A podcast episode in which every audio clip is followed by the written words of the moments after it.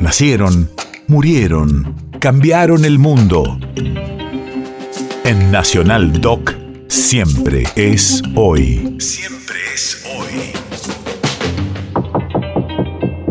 26 de febrero 2014.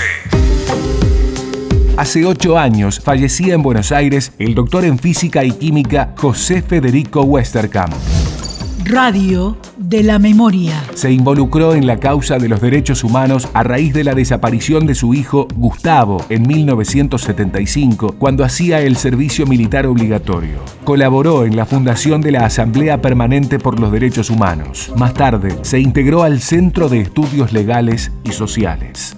Los eh, que nos hemos juntado para formar el Movimiento por la Vida y la Paz hemos realizado una tarea de denuncia y de compromiso que significa adherir a las, luchas por la paz, promoviendo la enseñanza de la hermandad entre los pueblos por encima de las barreras nacionales. Combatir el hambre y la pobreza, apoyando toda acción y todo movimiento que contribuya a una vida digna para el ser humano. Denunciar el militarismo y a las fábricas de armas en particular como una amenaza contra las libertades públicas y el desarrollo económico defender la objeción y la libertad de conciencia, exigir en todos los niveles de la educación el aprendizaje, la práctica y la vigencia de los derechos humanos, de la democracia y de la Constitución.